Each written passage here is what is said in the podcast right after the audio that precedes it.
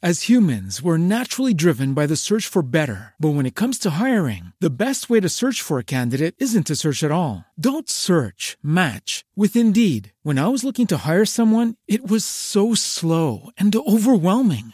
I wish I had used Indeed. If you need to hire, you need Indeed. Indeed is your matching and hiring platform with over 350 million global monthly visitors, according to Indeed data, and a matching engine that helps you find quality candidates fast. Ditch the busy work. Use Indeed for scheduling, screening, and messaging so you can connect with candidates faster. And Indeed doesn't just help you hire faster. 93% of employers agree Indeed delivers the highest quality matches compared to other job sites, according to a recent Indeed survey. And listeners of this show will get a $75 sponsored job credit to get your jobs more visibility at Indeed.com slash podcast. That's Indeed.com slash podcast. Terms and conditions apply.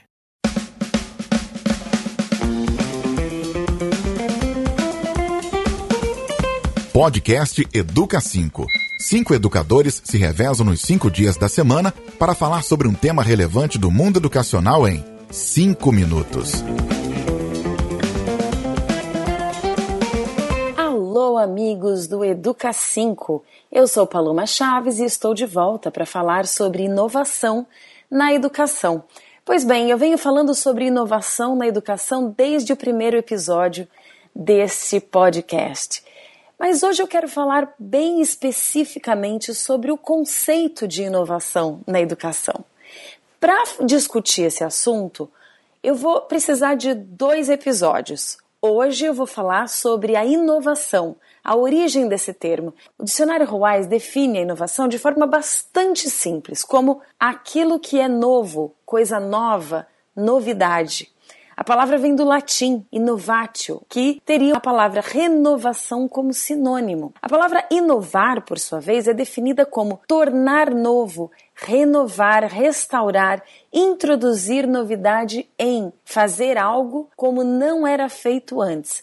Veja bem, a gente tem duas ideias aqui nessas primeiras definições. Primeiro, como realmente algo completamente novo. E segundo, como algo no qual alguma novidade é introduzida. Nesse segundo sentido, a gente pode considerar que a inovação é algo que pode ser novo num determinado contexto, por exemplo, mesmo que nem todos os elementos sejam totalmente novos. Às vezes, algo que acontece aqui é novidade aqui e não em outro lugar. Bass e Kotler, que são autores do livro A Bíblia da Inovação, criticam a imprensa imprensa, que costuma dar grande visibilidade a inovações revolucionárias ou radicais, como as das empresas de tecnologia que a gente está acostumado a ver, no entanto, eles dizem que há inovações que são graduais, incrementais, que são contínuas, que acontecem com muito mais frequência, mas que para essa imprensa nem parece uma inovação de fato. O que os autores defendem é que essas inovações progressivas, elas são mais importantes do que as inovações disruptivas, não só porque elas tornam os negócios, a empresa sustentável mesmo, né? Uma vez que essas inovações mais radicais acontecem com muito muito pouca frequência e apresentam um grande risco de não dar certo, mas também porque essas pequenas inovações, elas estão por trás daquilo que os autores chamam de uma cultura de inovação. É um ambiente que o tempo todo inspira inovação. E esse ambiente é o que, na opinião dos autores, propicia as inovações revolucionárias. Vamos analisar um pouco essas ideias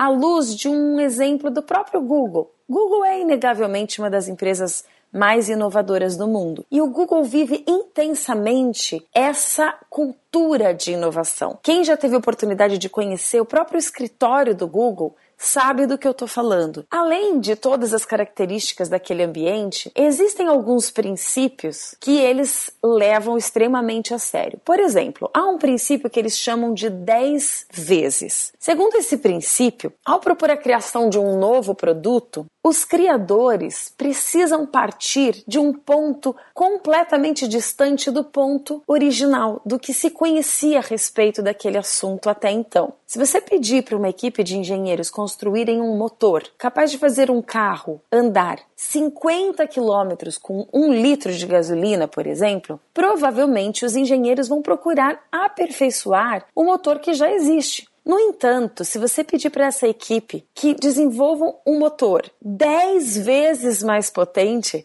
quer dizer, capaz de fazer um veículo andar 500 quilômetros com um litro de combustível, eles não vão tentar aperfeiçoar o motor que existe hoje. A meta deles está tão distante da realidade que provavelmente eles vão pensar em criar uma tecnologia completamente nova para esse motor. Inovação, portanto, fora do contexto específico da educação, pode ser classificada como radical e revolucionária de um lado ou gradual e progressiva de outro. Quanto mais radical, maior o risco da inovação não dar certo. Ambos os tipos de inovação, tanto as radicais quanto as progressivas, favorecem essa chamada cultura de inovação. Outra característica da inovação é que ela busca ser sustentável ao longo do tempo, exigindo para isso um investimento deliberado e consistente. E no contexto da educação, como o termo da inovação vem sendo abordado? Como os autores estão discutindo isso? Na semana que vem a gente volta e continua essa conversa. Um abraço e até lá!